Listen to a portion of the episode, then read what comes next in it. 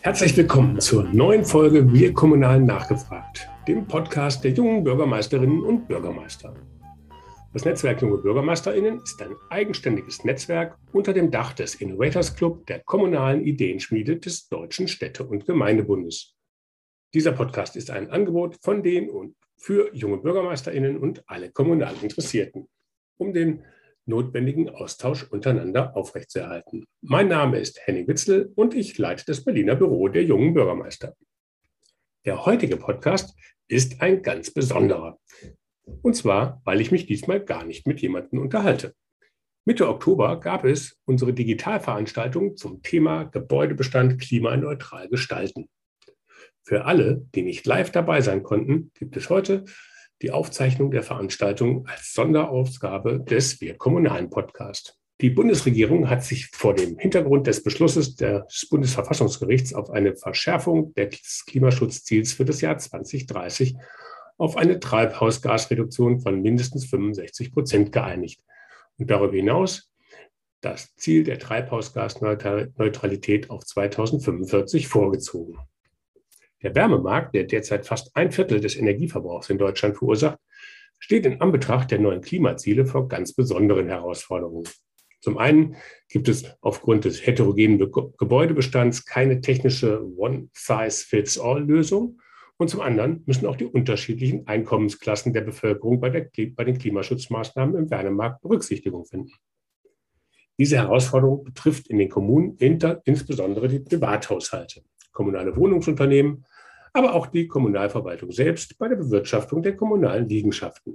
Auf dem Podium der Digitalveranstaltung vom 15. Oktober, die wir in Zusammenarbeit mit Zukunft Gas veranstaltet haben, diskutieren unter anderem Annegret Claudine Agricola, Leiterin Public Affairs von Zukunft Gas, Axel Gedaschko, Präsident des GDW, Bundesverband Deutscher Wohnungs- und Immobilienunternehmen, Michael Salomo, Oberbürgermeister der Stadt Heidenheim und Sprecher des Netzwerks Junge Bürgermeisterinnen. Und Gesprächsleiter ist Peter Meyer von Zukunft Gas. Ja, klimaneutral wohnen, das ist das große Ziel, das wir hier in Deutschland uns gesetzt haben.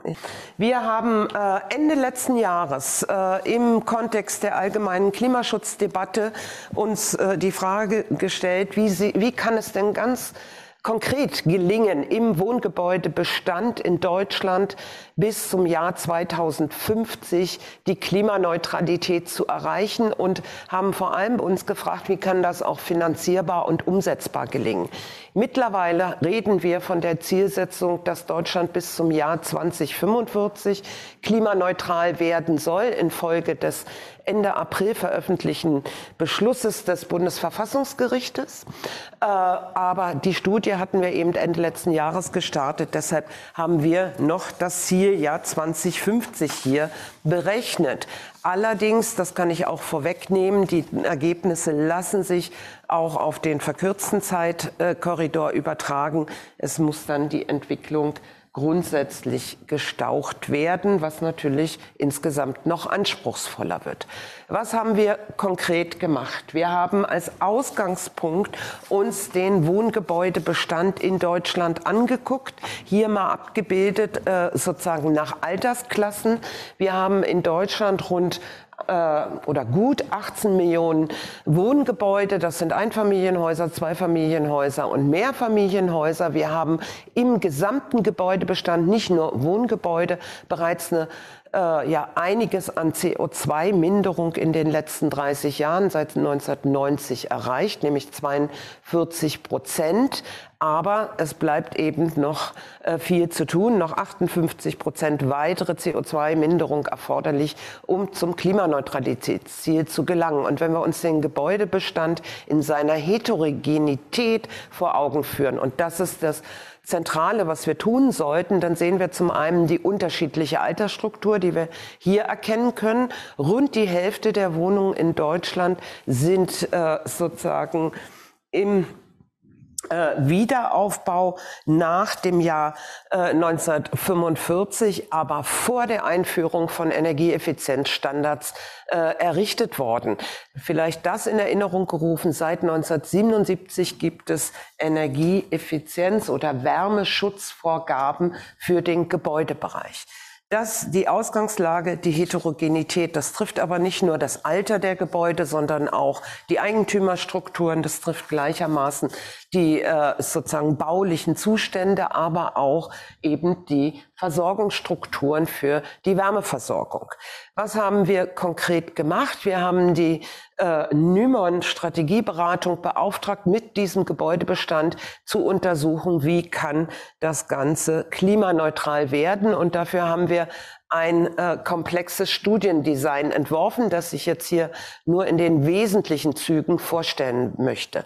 Grundlage ist wirklich der Gebäudebestand, der Wohngebäudebestand, wie er äh, in Deutschland gegeben ist, also mit unterschiedlichen Gebäudetypen, mit unterschiedlichen Versorgungstechniken für die Wärmeversorgung, äh, und eben unterschiedlichen Eigentümerstrukturen. Wir haben darüber hinaus die finanzielle Ausstattung der Eigentümerseite be äh, betrachtet bei den äh, Eigentümern, die Wohnraum selbst nutzen, nach Einkommensklassen differenziert ihre Eigentümerstruktur, äh, Einkommensverhältnisse betrachtet und bei dem äh, professionellen äh, Wohngebäudebetrieb natürlich dann eben ausgehend von den Mietzahlungen, die zur Verfügung stehen, um energetische Sanierungen, energetische Maßnahmen zu machen, aus denen aber natürlich auch andere Maßnahmen im Gebäudebestand finanziert werden müssen.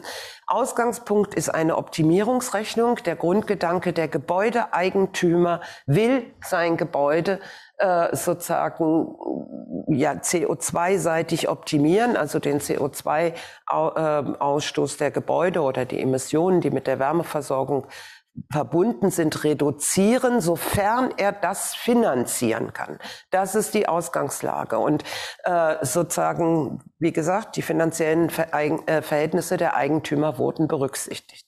Um CO2-Minderung zu erreichen, stehen den Eigentümern eine Vielzahl von Maßnahmen zur Verfügung an der Gebäudehülle und an der Versorgungstechnik und auch den Wechsel des Energieträgers. Und für die Gesamtzahl der Wohngebäude, einschließlich Berücksichtigung eines jährlichen Zubaus, Neu Neubaus, abgeleitet aus den bisherigen Neubauraten, wird dann eine CO2-Minderung berechnet im Sinne einer Optimierungsrechnung. Immer dann, wenn finanziert werden kann, wird in CO2-Minderung äh, investiert. Und es ergeben sich für diese gut 18 Millionen Wohngebäude im Ausgangspunkt äh, dann 1760 individuelle Sanierungsfahrpläne, die eben abhängen von der, dem konkreten Gebäude und dem Eigentümer, der dieses Gebäude betreibt. Was ist ein individueller Sanierungsfahrplan? Ich will Ihnen das mal an einem Beispiel ganz kurz vorstellen.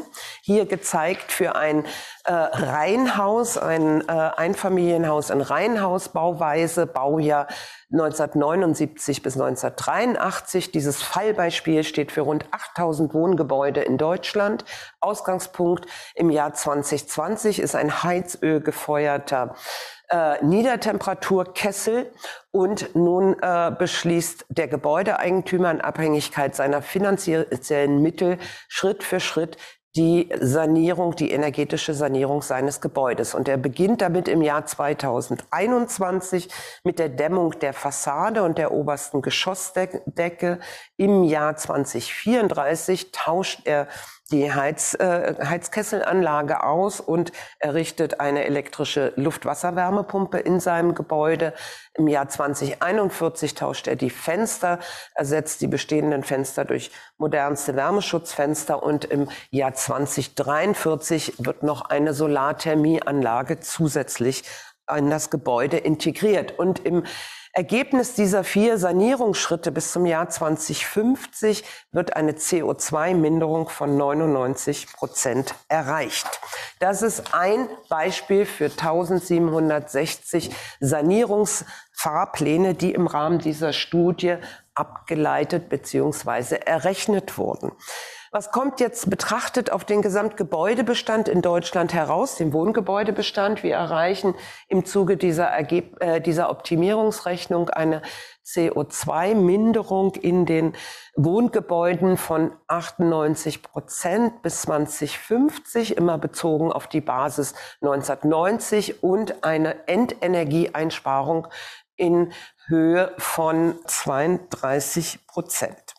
Wie werden die Einsparungen erzielt? Die Einsparungen, die CO2-Minderungen werden infolge unterschiedlicher Klimaschutzmaßnahmen äh, erzielt und man kann ganz klar erkennen, äh, wenn man die Auswertung anguckt, erkennen, dass rund 55 Prozent der gesamten erzielten äh, CO2-Minderung im Wohngebäudebestand im Jahr 2050 aus dem Einsatz dekarbonisierter Energieträger erfolgt. Das sind äh, in erster Linie erneuerbarer Strom und äh, dekarbonisierte Gase und darüber hinaus spielt dann auch die Biomasse noch eine kleinere Rolle. Darüber hinaus werden sozusagen 25 Prozent der CO2-Einsparungen aus Neubau erzielt, also Leerstand oder Abriss bestehender Gebäude und Ersatz durch Neubau und weitere 20 Prozent der CO2-Minderungen werden durch Einzelmaßnahmen an der äh, sozusagen Heizungsanlage, an der Gebäudehülle erreicht. Also, wir können schon hier festhalten, der Einsatz dekarbonisierter Energieträger spielt eine große Rolle. Ich will nur ganz kurz darauf eingehen, wie sich der Energieträgereinsatz über den gesamten Wohngebäudebestand betrachtet im Zeitverlauf dieser 30 Jahre, die wir hier betrachten, verändert. Man kann deutlich sagen, oder als Wichtiges sagen, fossiles Heizöl, was heute ja noch eine wichtige Rolle spielt im Wärmemarkt, und Erdgas verschwinden bis zum Jahr 2050 komplett aus äh, dem Energieträgerangebot im Wohngebäudebestand. Es kommen zwei gasförmige Energieträger dazu. Das haben wir hier oder äh, wir ersetzen den Erdgas, das heute eingesetzte Erdgas. Das eine ist der Gasmix. Das ist im Ausgangspunkt das heutige Erdgas, das sich aber im Zeitverlauf mit immer mehr Biomethan anreicht und ab dem Jahr 2025 eine Beimischung von volumetrisch 20 Prozent Wasserstoff enthält. Äh, dieser Gasmix-Einsatz geht ganz stark zurück im äh, Zeitverlauf der nächsten 30 Jahre und stattdessen kommt ab 2030 ein neuer gasförmiger Energieträger in dem Markt und in den Wohngebäudebestand als äh, Energieträger fürs Heizen dazu, der Wasserstoffmix, der aus dekarbonisierten Wasserstoff besteht. Darüber hinaus äh, spielt erneuerbarer Strom im Wohngebäudebestand eine wachsende Rolle, Rolle, das aber auch im großen Teil dann im Neubau. Und hier werden hocheffiziente Wärmepumpen eingesetzt, was im Ergebnis dazu führt, dass der Strombedarf weitgehend konstant im Gebäudebereich über den Zeitverlauf bleibt. Hier nur ganz kurz, ich will gar nicht im, Ein im Einzelnen darauf eingehen, der Blick äh, auf die beiden gasförmigen Energieträger. Wie gesagt, am Anfang äh, den heutigen Erdgas. Erdgasenergieträger mit etwas Biomethan äh, im Einsatz und dieser Einsatz geht immer weiter zurück, aber es bleiben einzelne Netzbereiche im Erdgasnetz, die zukünftig weiter den Gasmix haben, der aber dann aus Biomethan und etwas Wasserstoff besteht im Ergebnis der nächsten 30 Jahre. Und ab 2030 kommt dann eben der Wasserstoffmix dazu. Ein, einen weiteren kurzen Blick auf den Investitionsbedarf, der benötigt wird, um die CO2-Minderung von 98 Prozent bis zum Jahr 2050 im Wohngebäudebestand zu erreichen. Wir brauchen rund 500 Milliarden Euro Invest für diese Aufgabe und äh, im Ergebnis resultieren aber Kosteneinsparungen in dem Betriebskostenbereich in der Größenordnung von 310 Milliarden Euro. Es ist also eine Finanzierungsaufgabe, was man hier auch noch mal ganz deutlich sieht und äh, von daher vielleicht noch mal an der Stelle betont, aus der finanziellen Lage heraus erfolgt die Entscheidung häufig dahingehend den Energieträger zu wechseln und nicht die Gesamtsanierung des Gebäudes vorzunehmen, weil die eben kostenintensiv oder kapitalintensiv ist. Was leiten wir aus den Erkenntnissen dieser Studie ab? Wir leiten vor allem ab, dass die Finanzierbarkeit der, äh, ja, der Wärmewende im Wohngebäudebereich ein ganz wesentlicher Aspekt ist. Wir müssen die Heterogenität in der Wohnungswirtschaft beachten. Nochmals erinnert, wir haben ganz unterschiedliche Eigentümerstrukturen. Wir haben eine ganze Menge äh, Wohn Eigentum in Deutschland auch hier äh, sozusagen im Einsatz. Wir haben unterschiedlichste Gebäudetypen, wir haben unterschiedlichste Versorgungslösungen. Und wie hier die, die äh, Klimaneutralität finanziert werden kann, ist ein ganz wichtiger Aspekt, den wir reflektieren müssen. Darüber hinaus kommt die Machbarkeit, nämlich das reale Tun der Umsetzung. Äh, wir hören häufig, wir müssen die energetische Sanierungsrate verdoppeln, manche sagen sogar verdreifachen. Da ist die Frage nicht nur, mit welchem Kapital können wir das tun, sondern die nächste Frage ist, mit welchen Fachkräften können wir das tun. Hier müssen wir auch ganz massiv äh, darauf achten, dass wir äh, sozusagen auch zukünftig noch handlungsfähig bleiben. Und wir brauchen ganz sicher hier eine Ausbildungsinitiative, die junge Menschen auch mobilisiert, in gewerbliche Berufe zu gehen. Darüber hinaus der Einsatz dekarbonisierter Energieträger, den sollte man sozusagen stärker in den Fokus stellen und hier stärker erkennen, welche Rolle die spielen, um die Klimaneutralität zu erreichen. Und da gehört eben ganz wesentlich auch äh, dekarbonisiertes äh, Wasserstoff äh, dazu. Und das führt mich direkt zur nächsten Ableitung, nämlich den Aufbau einer Wasserstoffwirtschaft forcieren und hier ist es wichtig, äh, sozusagen, dass Wasserstoff in allen Sektoren äh, sozusagen zum Einsatz kommen kann. Das ist zum einen erforderlich, um wirklich einen Markthochlauf zu generieren, aber darüber hinaus eben auch ganz wesentlich, um eine sozialverträgliche Energie, äh, Wärmewende oder Energiewende auch ermöglichen zu können. Denn nochmals, der Wechsel des Energieträgers ist äh, die häufig finanzierbarere Lösung für den Gebäudeeigentümer als die Komplettsanierung seines Gebäudes. Und deshalb kurz zusammengefasst, die Wärmewende ist technisch ganz sicher machbar und äh, sie muss aber auch aus Sicht der Gebäudeeigentümer finanzierbar sein. Und insofern, es gibt keinen Königsweg, nicht die eine Maßnahme, die alle für alle Gebäude die Lösung bringt, sondern wir brauchen diese Betrachtung auf Basis Gebäude individueller Sanierungsfahrpläne. Und nochmal betont, Dekarbonisierte Energieträger sind für die Wärmewende wichtig. Dazu zählen Strom, Wasserstoff und Biomethan. Und die sollten wir auch breit in Zukunft zur Anwendung kommen lassen.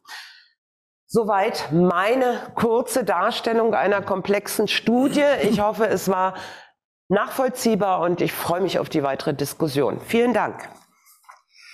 Ja, Annegret, ganz herzlichen Dank. Äh, auch äh, du hast toll die Zeit eingehalten. Ich weiß, wie komplex diese Studie ist und äh, wie schwierig das ist, wirklich in wenigen, in wenigen Worten oder in kurzer Zeit das auch so anschaulich darzustellen.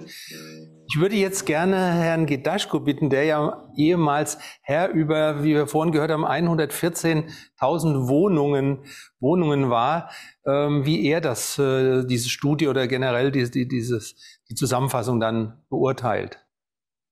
Ja, ich möchte vielleicht den Realitätscheck so aus Sicht der Praxis machen. Äh, jetzt sind es ein paar mehr Wohnungen, für die wir sprechen. Jetzt sind es insgesamt sechs Millionen Wohnungen. Mhm. Ähm, ich kann erstmal die ganzen äh, Conclusios teilen, die gezogen wurden. Ähm, wir haben allerdings noch eine Sache, die aus Sicht der Praxis elementar ist. Wir werden mehr Energie verbrauchen, als immer theoretisch berechnet wurde. Das ist der ganz wichtige Punkt. Warum? Wir haben in den letzten zehn Jahren 380 Milliarden Euro in Deutschland in den Immobilienbestand investiert, um Effizienzsteigerungen äh, auszulösen. Und am Ende des Tages stellen wir aber fest, klimabereinigt und quadratmeterspezifisch haben wir null Einsparungen. Wir haben sogar leichte Steigerung des spezifischen Verbrauches. Woran liegt das? Das liegt an den Menschen, die schlicht und ergreifend mit mehr Wärme leben wollen. Man kann das beschneiden, man kann darüber diskutieren, aber das ist ein Faktum, das kann man nicht wegdiskutieren. Äh, es wird immer theoretisch gerechnet mit einem Energieverbrauch auf der Basis von 19 Grad in den Wohnungen. Ich weiß nicht, wie warm und kalt es bei Ihnen ist. Bei mir zu Hause ist es deutlich wärmer. Meine Frau würde mir sonst die Hölle heiß machen. Wir haben so zwischen 22 und 23 Grad. Und das ist genau der deutsche Durchschnittsverbrauch. Ähm, dann haben wir noch ein kleines Thema zusätzlich. Wir haben auch bei uns äh, im Bestand riesige Siedlungen, die komplett unter Denkmalschutz stehen. Das heißt, die ganzen theoretischen Annahmen gelten für diese ganzen Bestände so nicht. Da gibt es, ich sage mal, eher Maßnahmen, die, äh, wenn man in Klimakategorien denkt, aseptische Dosen darstellen. Man muss es machen, aber man erreicht längst nicht das, was theoretisch sonst möglich ist. Ähm, dann kommt es auf die Sanierungsziele an, ob wir sie überhaupt erreichen können. Äh, Frau Ricola, Sie hatten es gesagt, äh, Ihre Studie geht bis 2050. Jetzt fehlen uns hier für diese Sanierung fünf Jahre. Und die alten Pläne gingen immer von einem Reduktionsziel CO2 von 80 Prozent aus. Jetzt haben wir 100 Prozent das Ziel und fünf Jahre weniger. So, also äh, das ist eigentlich relativ schon äh, in sich gesehen Mission Impossible. Und jetzt vielleicht zu den Handwerkerkapazitäten. Ähm, es gibt eine ganz aktuelle Schätzung der AGE Schleswig-Holstein. Das ist eine Einrichtung, hinter der das Land Schleswig-Holstein steht. Die hat das mal berechnet für Schleswig-Holstein und aber auch für ganz Deutschland und kommt, wenn wir das, was jetzt ja so gedacht wird, dass wir auf ungefähr zweieinhalb Prozent Sanierungsrate gehen und dass wir dann einen KfW 55 äh, Standard im Bestand anstreben wollen, auf circa eine Million fehlende Handwerker. Für Schleswig-Holstein, für dieses kleine Bundesland alleine sind es 33.000 Handwerker, die heute schon fehlen, um diese Dinge überhaupt umsetzen zu können. Das größte Problem ist dann allerdings die Finanzierbarkeit und die Bezahlbarkeit. Denn äh, wenn wir das tun, was wir tun sollen, äh, ist es in den seltensten Fällen so, dass sich das über die Energieeinsparung trägt. Rein statistisch berechnet bleibt ein Delta pro Quadratmeter und Miete gerechnet pro Quadratmeter und Monat von 1,70 Euro. So, jetzt rechnen Sie mal auf die ganzen Mieten in Deutschland 1,70 Euro obendrauf. Manchmal sind es ein bisschen weniger, manchmal ein bisschen mehr. Das ist für viele der Menschen schlicht und ergreifend sozial überhaupt nicht händelbar. Und trotz der deutlich gesteigerten Bundesförderung, BIG-Förderung, ist diese Situation so, wie sie ist. Und äh, das ist das, was auch unsere Unternehmen halt letztendlich immer wieder äh, dazu führt, dass sie längst nicht das machen, was sie theoretisch vielleicht machen könnten, weil am Ende des Tages, ich vertrete insbesondere Genossenschaften und kommunale Unternehmen, die Mieter in diesen Wohnungen das nicht bezahlen können. Ähm, dann vielleicht noch zu den Handwerkerkapazitäten kleiner Hinweis. Äh, dann wird immer gesagt, ja, wir haben jetzt ein Zuwanderungsgesetz, das wird alles gut. Das wird nicht gut. Wir haben demnächst die EU Renovation Wave. Das heißt, in ganz Europa wird es einen Handwerkermangel geben. Wir haben das mit unseren Kollegen in äh, den anderen europäischen Verbänden besprochen. Die haben heute schon dort, wo äh, die Situation so ähnlich wie bei uns ist, das heißt mehr investiert wird, eine vergleichbare Situation des Handwerkermangels. Und zu glauben, dass dann alle ausgerechnet nach Deutschland kommen, die dann künftig noch zusätzlich an den Markt kommen, das wird nicht der Fall sein. Und ganz im Gegenteil haben wir im Handwerksbereich eine Ruhestandswelle vor uns, äh, wo viele Unternehmen noch nach dem Nachfolger suchen. Das heißt also eine besondere Herausforderung. Deshalb ähm, wenn man das alles zusammenzählt, werden wir, es gibt nur zwei Seiten, wie wir die Klimaziele erreichen können. Das eine ist Effizienzsteigerung, das andere ist Energieträgerwechsel, Defossilisierung. Und deshalb müssen wir so weit wie wir kommen bei der Effizienz rangehen. Äh, wir müssen ressourcenschonend rangehen, ressourcenschonend auch was die Handwerkerkapazitäten angeht und vor allen Dingen was die Bezahlbarkeit angeht. Und es wird entscheidend auch deshalb ankommen, die Zahlen sind nahezu identisch, die wir auch selber äh, in unseren Schätzungen haben. Es wird entscheidend darauf ankommen, alle Möglichkeiten des Energieträgerwechsels zu berücksichtigen, alles, was sich bietet, von der Geothermie bis hin zum Wasserstoff. Und alles müssen wir uns auch bewahren als Möglichkeit. Und deshalb bin ich so ein bisschen verstört manchmal über die Diskussion in Deutschland, wo schon bevor man überhaupt losgelegt hat, gesagt wird, das ist viel zu teuer. Also diese Diskussion hätte ich gerne erlebt bei den Überlegungen zur Photovoltaik vor 20 Jahren. Dann wäre die Photovoltaik in Deutschland heute überhaupt nicht da. Und äh, das, was wir sozusagen mit der Photovoltaik der Welt geben, ähm, das würde ich mir wünschen, dass wir das auch mit dem Wasserstoff hinbekommen. Herr Geraschko, ganz herzlichen Dank. Äh, Sie haben vorhin ein Stichwort genannt, 19 Grad. Wenn Sie äh, Ihre Heizung auf 19 Grad stellen, dann gibt es Ärger zu Hause. Ich hatte interessanterweise gestern Abend auch genau diese Diskussion. Also eine Freundin war bei mir zu Hause und ich habe geguckt, das war nicht so ganz, so ganz schön warm. Äh, da waren es 21 Grad. Und da haben wir so diskutiert darüber. Und da sagt also diese Freundin von mir, die zum Abendessen aber sagt, also das Letzte, was ich aufgeben werde, ist, ist eine, eine, eine warme Wohnung. Das ist das allerletzte. Ich kann auf vieles verzichten, aber eine warme Wohnung, auf die kann ich nicht verzichten. Also daher, das bestätigt das auch. Und jetzt äh, schaue ich natürlich äh, diejenigen, der vor Ort das auch mit umsetzen sollte, muss dann auch, äh, wie wir nachher noch drauf zurückkommen, Michael Salomo, Wohnen ist, ähm, bezahlbares Wohnen ist ganz wichtig und kann natürlich auch entscheiden, wie fühlen sich die, die Bürger, Bürgerinnen wohl in ihrer Gemeinde. Ähm, wir haben auch gehört, äh, wir haben gar nicht mehr viel Zeit. Also in Summe sind es jetzt noch 23 Jahre. Und wenn ich sehe, wir haben ja so diese low-hanging fruits, die haben wir ja schon mal entsprechend ab, abgeerntet. Das heißt, wir müssen jetzt noch, zwei, noch 42 Prozent gegenüber den letzten 30 Jahren noch mal reduzieren. Das ist gewaltig. Und da schauen wir uns im Prinzip alle an, wie, wie können wir das, das erreichen. Und daher kurzer Einstieg, ähm, Herr Salomo, ähm, wie kann man was machen? Also wie können die Kommunen das schaffen? Ja. Also bezahlbarer Wohnraum ist ein ganz spannendes Thema. Das war auch der wesentliche Punkt dieses Wahlkampfes. Ähm, sowohl in der Gemeinde Hasmersheim waren Kaltmieten von 10 Euro auf den Quadratmeter. Jetzt in Heidenheim bei 50.000 Einwohnern kann man sich vorstellen, wo da die Größenordnungen liegen. Ähm, bezahlbarer Wohnraum hat nicht nur damit was zu tun, jemandem eine Heimat zu geben oder Lebensqualität. Bezahlbarer Wohnraum hat auch unmittelbar was damit zu tun, wie es mit unseren Innenstädten weitergeht. Wenn nämlich jemand am ersten des Monats über die Hälfte seines Gehaltes abgeben muss, um äh, Wohnraum zu haben, das ist einer, der natürlich nichts mehr verkonsumieren kann. Deswegen ist das was, was uns Städte irgendwie doppelt bewegt. Ja. Wir haben das Thema, das Sie vorhin angesprochen haben mit den Handwerkern. Äh, wir haben das nicht nur bei den Handwerkern. 730.000 Beamte fehlen bis zum Jahr 2030 im öffentlichen Dienst.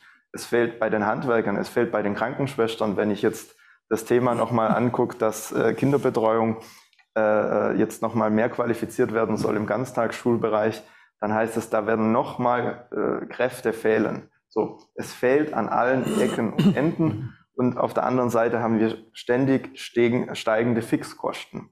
Und das ist ein Problem, wo die Politik vor Ort irgendwie lösen muss, weil wir so ein bisschen die Problematik haben, ähm, wir können nicht jedes Mal noch eine Schippe mehr drauflegen. Und wenn ich eben sehe, dass ein gehobener Dienstbeamte, der in kleinen Kommunen im Endeffekt schon einen Abteilungsleiter darstellt, einen Wohnungsberechtigungsschein kriegt, um mhm. äh, eine öffentlich geförderte Wohnung zu kriegen, dann ist entweder die Bezahlung im öffentlichen Dienst völlig außer Rand und Band oder die Preise sind zu hoch. Und ich sage jetzt mal, ein Beamter ist ja immer noch einer der in der Gesellschaft, der noch vernünftig verdient. Da haben wir aber noch ganz viele, die einfach noch weniger ja. verdienen. Und da gilt es, Lösungskonzepte zu finden. Das Land Baden-Württemberg ist da ja vorangeschritten. Wir haben heute Morgen uns ja äh, schon mal ausgetauscht. Ähm, bei uns soll es jetzt eine zentrale Wärmeplanung geben. Das heißt, das Land fordert die Kommunen auf, ähm, hier für, also wir haben es Wärme- und Kühl, Kühlungsplanung. Also mhm. wir versuchen gleich in beiden Richtungen zu denken, weil der Klimawandel natürlich auch äh, hier eingreifen wird. Aber das wird eine Herausforderung und äh, die Verwaltungen müssen sich da auch erstmal drauf einstellen, weil wir müssen die Kapazitäten schaffen, wir müssen das Know-how bringen. Und die Frage ist, was passiert mit redundant? Also wenn ich mal einen Ausfall habe, wie kriege ich dann geheizt? Ich glaube, das Thema Heizen rückt jetzt noch einmal ganz anders äh, ins Geschehen und in Fokus, äh, sowohl von den öffentlichen Verwaltungen als auch vom Bürger da ich ein ehemaliger Kollege von mir, der wird jetzt Geschäftsführer der Aufbaugesellschaft fürs Ahrtal. Und wenn man eben sieht, was ja. passiert in einer Region, mhm. wo nichts mehr da ist, ja. wie kriege ich die Menschen da mit Energie versorgt? Äh, insbesondere das Wohnen, mhm. das war gerade so das Gegenbild, wo sich mir aufgestellt hat, die Bilder aus dem Ahrtal plus die 21 Grad plus, ja. ja, ja. Äh, das sind dann die Gegensätze. Mhm. Ich glaube einfach, die Politik muss in erster Linie auch mal wieder ein bisschen Bewusstsein schaffen, dass alle Ressourcen, nicht nur Geld, sondern auch Rohstoffe endlich sind. Das muss mit in die Debatte mit rein und es muss bezahlbar bleiben. Und das ist definitiv Aufgabe der öffentlichen Hand. Und da ärgere ich mich manchmal so ein bisschen über die Förderpolitik, die es im Wohnbau gibt, weil ich sage immer, wir haben 15 Jahre Preisbindung und dann geht's raus. Anstatt mal sagen, okay, wir nehmen lieber 100 Prozent in die Hand und wir belassen es dann in der öffentlichen Hand, weil dann haben wir es auch ein bisschen mhm. äh, in der Hand beim Steuern. Problematisch auch die Nullzinspolitik. Sie merken, ich hole ganz ja, ja, aus. Ja, also, aber genau so ist es. Aber ja, die Nullzinspolitik, mhm. die treibt jeden, der 20.000 Euro auf dem Konto hat, dazu, irgendwo eine Wohnung zu kaufen, ein Haus zu kaufen und mhm. versuchen, eine Rendite rauszuholen, was schon allein den Gebäudepreis ins Unwahrscheinliche treibt. Und wenn ich jetzt noch mit dem Thema energetische Sanierung hinterherkomme, mhm. dann sind wir in Zahlen, wo es selbst schon Oberbürgermeister schwer wird, äh, bezahlbaren Wohnraum dann irgendwann zu finden. Und ich glaube, das ist sehr, sehr, sehr gefährlich. Und wir dürfen da den Anschluss an die Bevölkerung nicht verlieren. Und ich finde es gut, dass es eine kommunale Aufgabe werden soll. Ich frage mich halt nur, kriegen wir Kommunen es so hin, dass es zum Schluss dann auch wirklich bezahlbar wird in Summe? Ja. Weil Heizen ist ja nur ein Bestandteil der Miete. Mhm. Ja, vielen Dank. Äh, das war jetzt wirklich äh, so, wie es die Realität einfach sich darstellt auch. Äh, und in den Kommunen ist es eben so, da ist der Bürger vor Ort, der rennt sofort zu Ihnen, wenn ihm etwas nicht passt, was ja wiederum gut ist. Das ist ja gerade diese Nähe, um das, auf, um das aufzunehmen. Jetzt hören wir natürlich auch immer wieder, für manche ist das ja alles ganz einfach. Ähm, dieses Wort All Electric. Also mit, äh, mit All Electric, äh, wir machen Wärmepumpe, wir machen Elektromobilität. Also mit Strom geht alles, weil Strom kommt ja aus der Steckdose. Ähm, die Frage ist, ist es wirklich so einfach? Ja, da kann ich gerne was das zu sagen, mir, genau. vielleicht aber wirklich unter verschiedenen Aspekten. Erstmal jetzt All Electric soll ja heißen, wir werden mit erneuerbaren Strom in mhm. den nächsten Jahren Schritt für Schritt und aber sehr zügig zugleich wirklich äh, CO2-frei und äh, sozusagen technisch kann man nur sagen, ist das sicherlich möglich. Aber ist es auch wirklich machbar? Im Wohngebäudebereich, wenn wir da einfach hingucken, nochmals erinnert an die Altersstruktur der Gebäude, müssten wir erheblich die Gebäude umbauen, um sie denn auch effizient mit Strom beheizen zu können. Im Neubau ist All Electric sicherlich äh, eine große Option und in vielen Fällen auch schon heute Realität und das wird in Zukunft mhm. auch zunehmen. Aber wir haben den großen Bestand und da müssen wir eben in sehr, sehr vielen Fällen die, das Innere des Gebäudes auch anpassen. Wir brauchen größere Heizflächen, wenn wir mit der, Wärme, mit einer Wärmepumpe heizen mhm. wollen im Bestand. Wir bräuchten äh, bessere äh, Isolierung des Gebäudes. Es müsste also auch einiges angefasst werden in der Vielzahl der Bestandsgebäude. Da ist sicherlich das Setzen auf gasförmige dekarbonisierte Energieträger äh, die bessere Lösung. Aber auch wenn wir es im Großen denken, All Electric haben wir heute hier nicht. Wir haben bis heute nicht einen Ausbaufahrt für erneuerbare Energien, der überhaupt diese Annahme trifft. Wir können damit auch den Verkehr und den Wärmebedarf komplett decken. Das war ein Streitpunkt der alten Koalition, die sich über die Entwicklung des Strombedarfs und den Ausbauziele Erneuerbare nicht einigen konnte. Wir können hoffen, dass das mit der neuen mhm. Regierung dann anders wird. Aber im Ausgangspunkt haben wir die Grundlagen überhaupt nicht dafür. Weder in der Gebäudesubstanz noch in dem Ausbauzielen der Erneuerbaren. Also wenn ich mich da ganz ja, kurz einbringen dürfte, also die Problematik sehe ich, also wirklich, wir haben äh, das Problem, wenn jetzt schon auf E-Fahrzeuge umgestellt werden soll, dass die Energieversorger auf die Städte zukommen und sagen, mhm. wie viel äh, Ladeboxen sie pro Straßenzug ausbauen können mhm. und was die Kapazitätsgrenzen sind. Und ich hatte in meiner alten Gemeinde mal einen Kabelbruch, wo der Energieversorger dann vor Ort kam mit vier riesen Notstromaggregate, um mhm. äh, Einspeisung vorzunehmen. Das Ding, was da aus der Erde geguckt hat, das hat ausgesehen wie eine Erdwurzel. Ja, also vom Baum. Das war, also wenn man mhm. zum Teil die Technologie einfach anguckt, die in den Straßen drin liegt, ja, Kupferkabel, die mit mhm. Pappe äh, umhüllt, die mit Öl gedrängt ist, ähm, da, da, werden wir ein Riesenproblem kriegen. Und mhm. das Problem, das quasi mit der Digitalisierung da ist, dass wir in jeden Straßenzug Glasfaser reinkriegen, schaffen wir es parallel aber nicht, gleichzeitig auch die Stromnetze mhm. so auszubauen, dass eben genau das äh, funktioniert. Und da muss ich sagen, da geht Heidenheim mit gutem Beispiel voran. Wir haben 2,5 mal so viel grünen Strom erzeugen wir, wie die Stadt verbraucht. Mhm. Aber es reicht trotzdem nicht. Wir haben zum Beispiel einen Zementhersteller, der gerne CO2 rausfiltern würde und äh, damit äh, Kraftstoff für Flugzeuge herstellen wollen würde. Für den reicht es bei weitem nicht aus, mhm. damit er diese Technologie einsetzen kann. Das heißt, der Strombedarf wird immens steigen und das Netz kann es heute schon nicht vertragen. Also noch nicht mal die Einspeisung funktioniert in Teilen. Mhm. Geschweige denn die Abnahme. Ja. ja, aber da lässt sich auch wieder sagen, technisch wäre das sicherlich lösbar. Also insofern dickere Kupferleitung, mhm. mehr Kupferleitung. Aber es muss finanziert werden. Es kostet es wirklich Kapitaleinsatz, der erforderlich ist, den nachher alle Stromverbraucher äh, mhm. äh, sozusagen tragen werden. Und es muss auch real gebaut werden. Da kommen wir wieder auf die Situation, dass wir die Kapazitäten dafür auch brauchen. Richtig. Das erinnert mich an, einen, äh, an eine Diskussion, dann hatte ich mit einem Kollegen von Ihnen, auch aus Baden-Württemberg, äh, nahe Stuttgart, der sagte mir, wenn ich das umsetzen muss, dann muss ich meine Stadt sechs Jahre komplett lahmlegen. Das das kann ich den Bürgern gar nicht zumuten.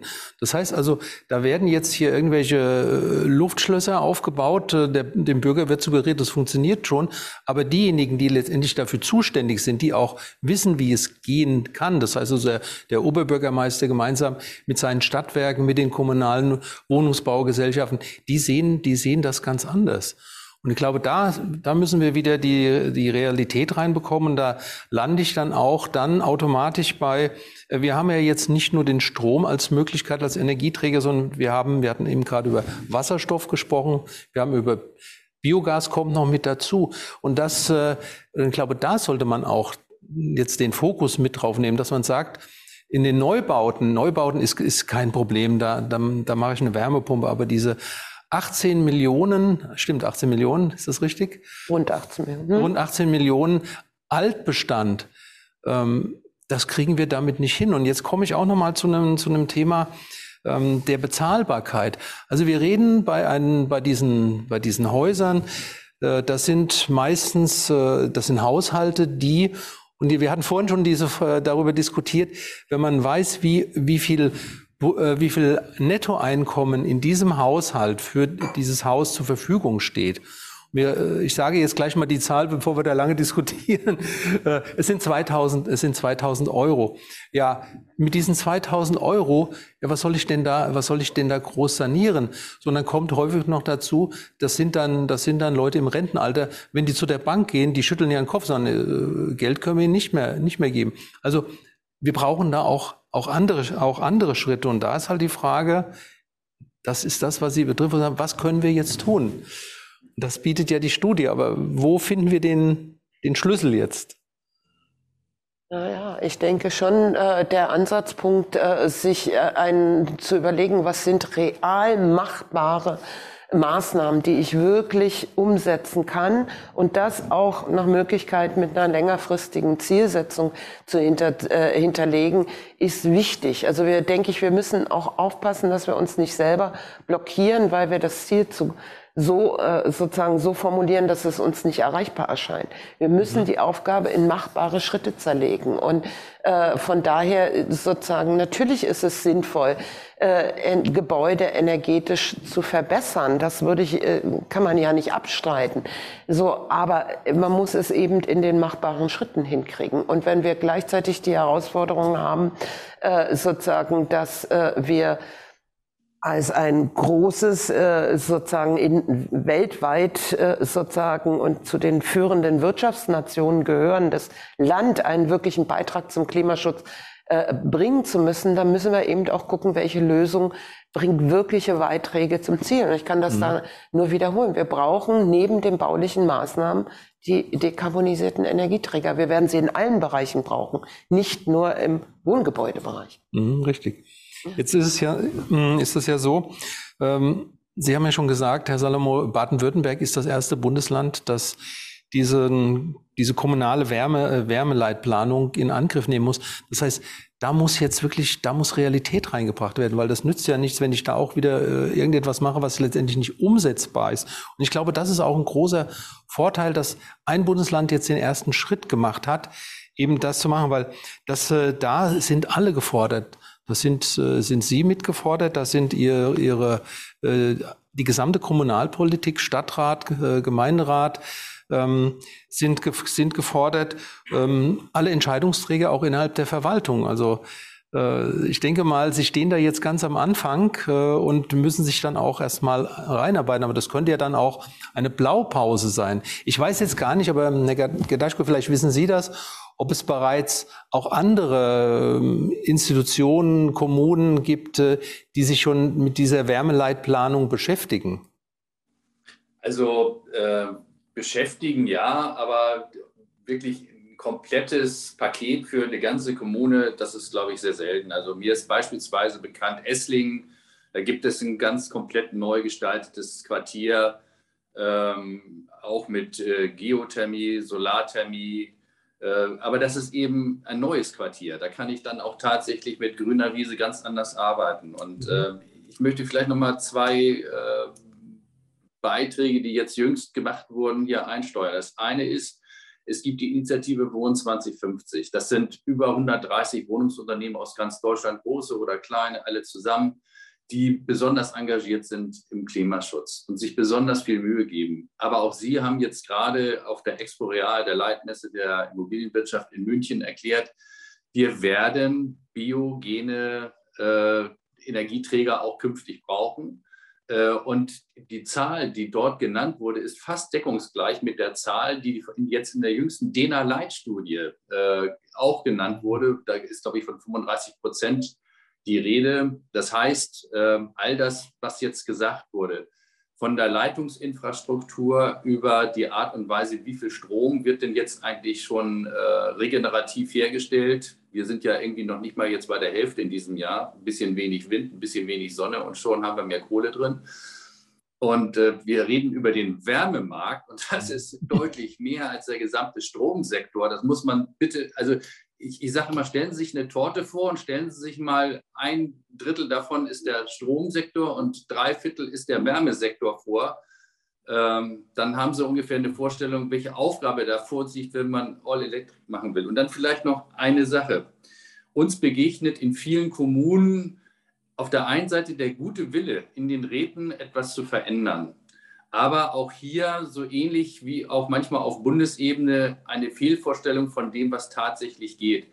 Ähm, es ist hier eben auch angesprochen worden von Herrn Salomo genau die äh, Realität, aber dieser realistische Blick, den sehen wir leider häufig nicht und ich glaube, da brauchen wir in Deutschland äh, diesen Realitätscheck, von dem ich am Anfang äh, sprach, vor allen Dingen auf kommunaler Ebene. Ich würde gerne, das, ja, ich das denke, war mir klar. ich würde gerne noch einen Aspekt ergänzend auch im, im Kontext äh, sozusagen der Wärmeleitplanung mhm. einfügen. Realitätscheck ja, aber der, die Herausforderung dabei wird unter anderem auch sein, überhaupt die Daten zusammenzukriegen, um den Realitätscheck machen zu können. Also sozusagen, das denke ja. ich, ist aus kommunaler Sicht auch eine große Herausforderung, die mit diesen Wärmeleitplänen verbunden ist. Ich muss ja, ja erstmal den Ausgangszustand beschreiben, um darauf aufbauend einen realistischen Plan entwickeln zu können, wie die äh, Wärmeversorgung in einer Kommune klimaneutral werden kann. Und die Datenlage ist nicht sehr gut. Das muss man an der Stelle wirklich auch sagen. Das Spannende ist, da würde ich jetzt den kommunalen Werbeblock schnell einschieben. Gerne, ich bin ja beurlaubter Bundesbeamter und das ist ja tatsächlich der schöne Unterschied. Äh, Im Bund macht man Gesetze, die theoretisch für 82 Millionen Bürger greifen mhm. und als Kommunalpolitiker bist du dann der, der aber das einzelne Problem vor Ort lösen muss. Genau. Und äh, ich glaube, der äh, Kollege, wo jetzt äh, die GDW vertritt, ähm, wird das auch kennen wir haben das häufig gehabt, egal ob das die Asylherausforderung war oder ob es jetzt die Personalsituation sein wird, die auf uns zurollt. Äh, lösen müssen es immer die Kommunen vor Ort irgendwie.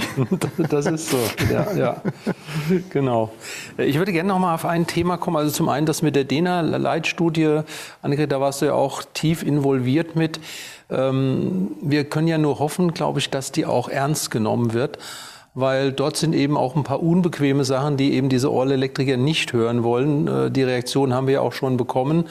Ähm, nur, ich glaube, das ist aus unserer Sicht auch wirklich sehr realistisch auch dargestellt.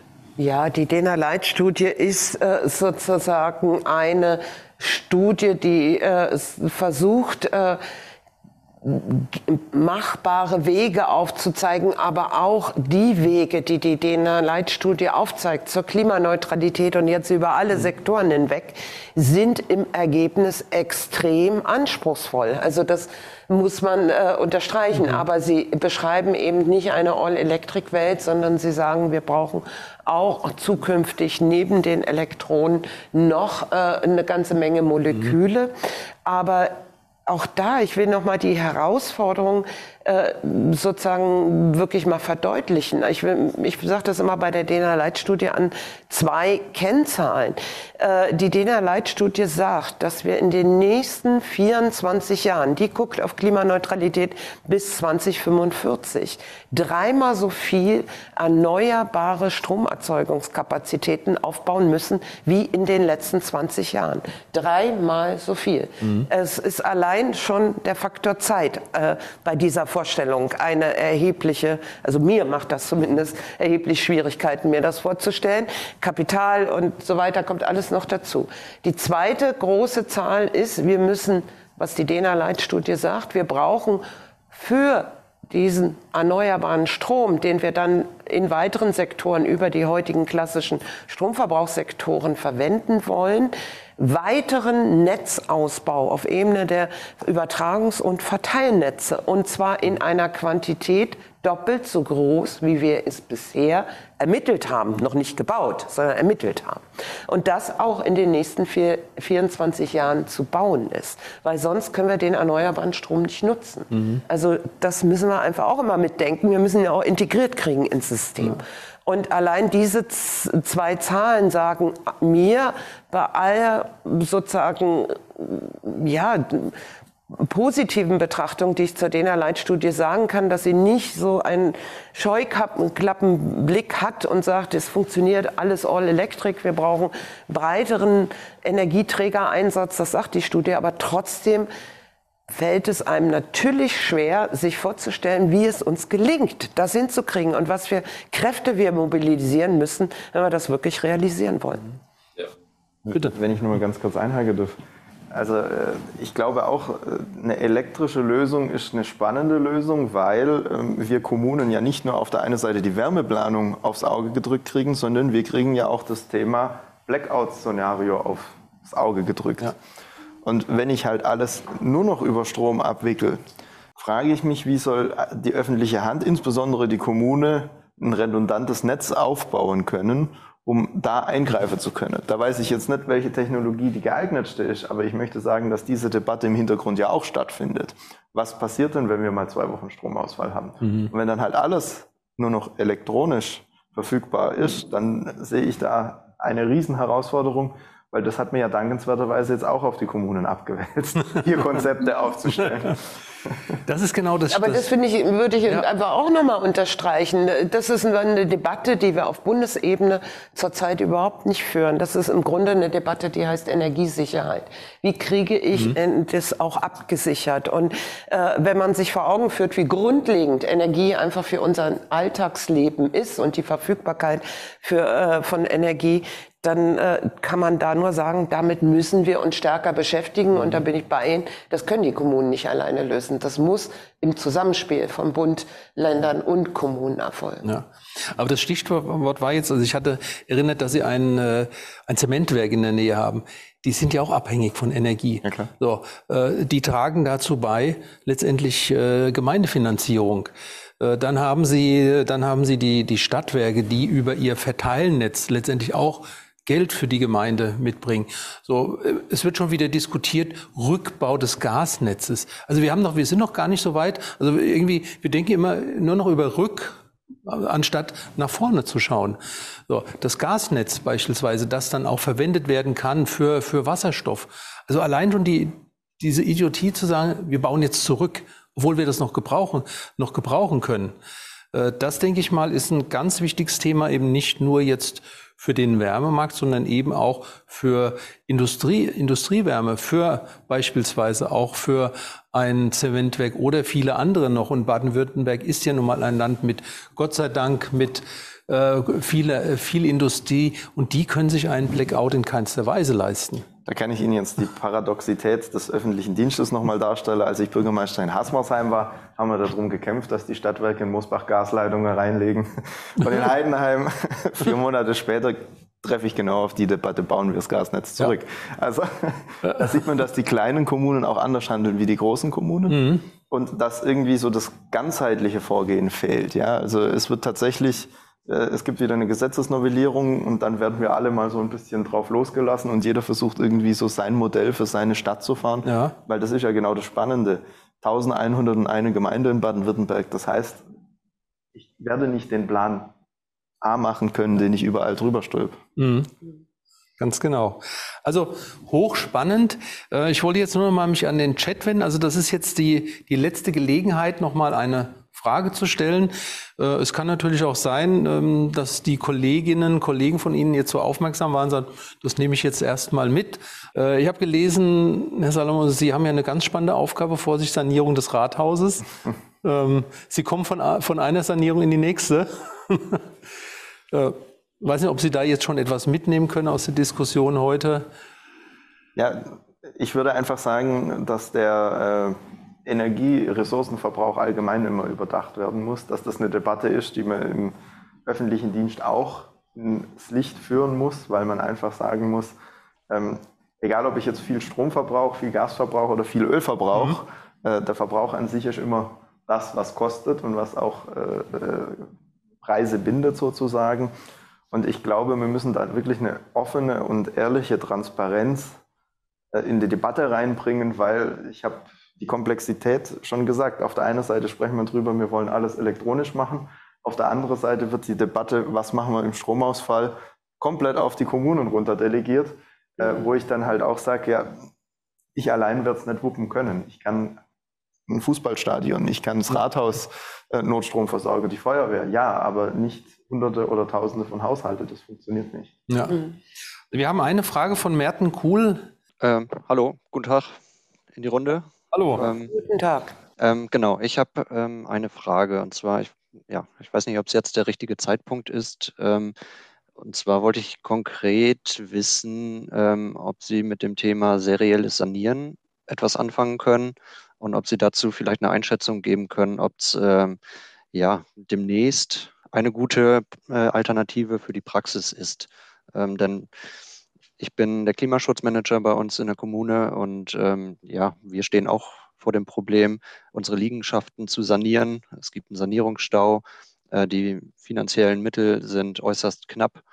Und ähm, genau, man schielt dann auch in diese Richtung ähm, und, und erhofft sich da eine gute Alternative, um damit künftig unsere Liegenschaften ähm, zu sanieren. Und wollte einfach mal fragen, ob Sie da einen neuen Kenntnisstand haben. Ähm, ich weiß, dass es dazu Pilotprojekte gibt, aber ich weiß noch nicht, inwieweit das in der Praxis ähm, umsetzbar ist für uns.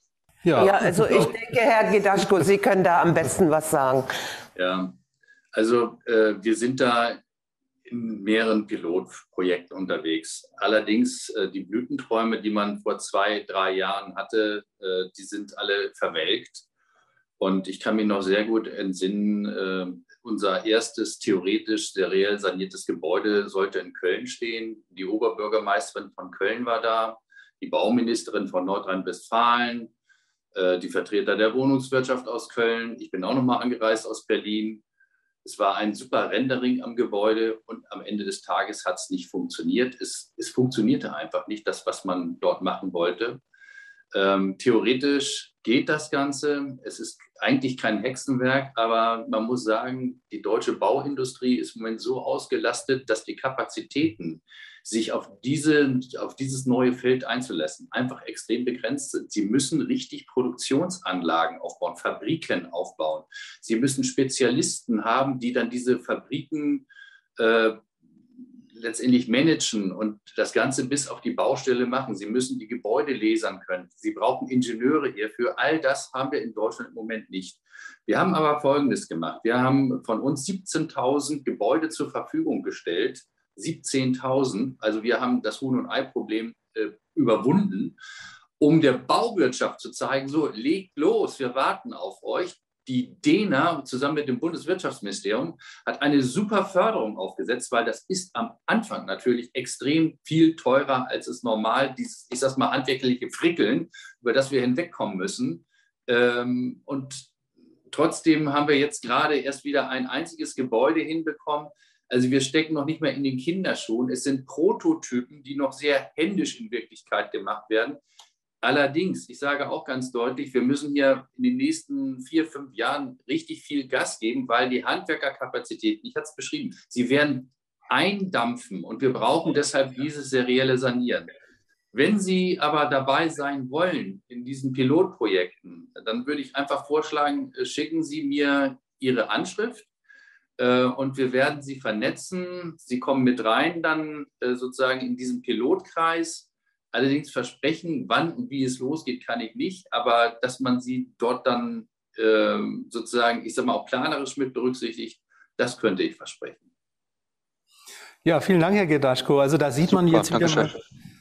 Äh, cool, genau. Ähm, äh, ich hoffe, das ist, war zwar jetzt nicht äh, so gleich äh, die Lösung, aber zumindestens der Start. Und da sehen wir ja auch, wie schwierig das ist, wirklich jetzt erstmal also diesen roten Faden zu finden. Und ich glaube, wenn man den roten Faden mal aufgenommen hat, dann wird, dann fängt das an, an zu laufen. Und da sehen wir genau die, ähm, die großen Herausforderungen innerhalb der, der Gemeinden und Kommunen.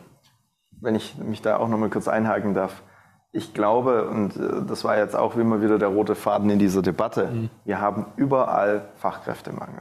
Mhm. Und dieser Fachkräftemangel wird unweigerlich dafür, dazu führen, dass die Kommunen irgendwann wieder für ihre eigene Bedienstete Wohnräume schaffen. Das wird unweigerlich dafür führen. Früher war es ein wichtiges Thema für Führungskräfte in großen Firmen, äh, Kinderbetreuungsplätze zu schaffen. In mhm. Zukunft wird das Thema Wohnen sein. Ich habe mit mehreren äh, großen Geschäftsführern geredet, äh, die mir auch gesagt haben, es wird schwer, Führungskräfte an den Standort zu bringen, weil eben ein gewisser Standard erwartet wird. Und ich glaube, dass das ein Thema sein wird, das auch bald die gesamte Industrie- und äh, Produktionsbereich erreichen wird, weil selbst der Handwerker vor Ort, wir haben es gesagt, ja, wie viele Handwerker fehlen, der möchte auch einen gewissen Standard haben und der wird nicht bereit sein, 1000, 1400 Euro für diese Wohnung zu bezahlen. Also es wird ein Thema, das viel breiter gesellschaftlicher in Zukunft aufgestellt sein wird.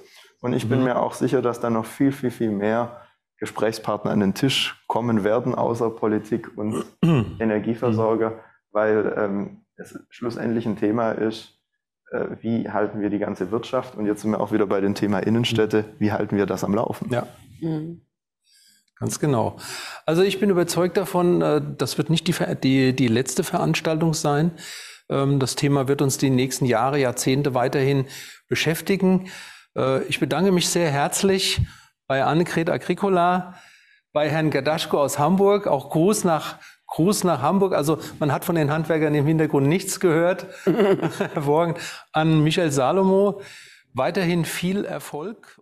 Herzlichen Dank auch an alle Zuhörerinnen und Zuhörer fürs Dabeisein.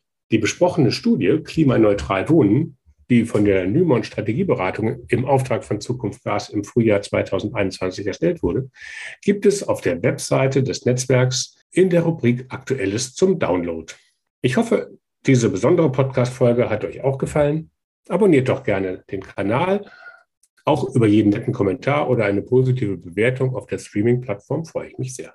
Und empfehlt doch den Podcast gerne weiter, ladet andere Kommunale und Kommunalinteressierte zu Wir Kommunalen nachgefragt ein, persönlich und über eure Social-Media-Kanäle. Ich würde mich auf jeden Fall freuen, wenn ihr bei der nächsten Folge dann wieder ein Gast im Gespräch mit mir wieder mit dabei seid. Tschüss! Und bleibt bis dahin neugierig.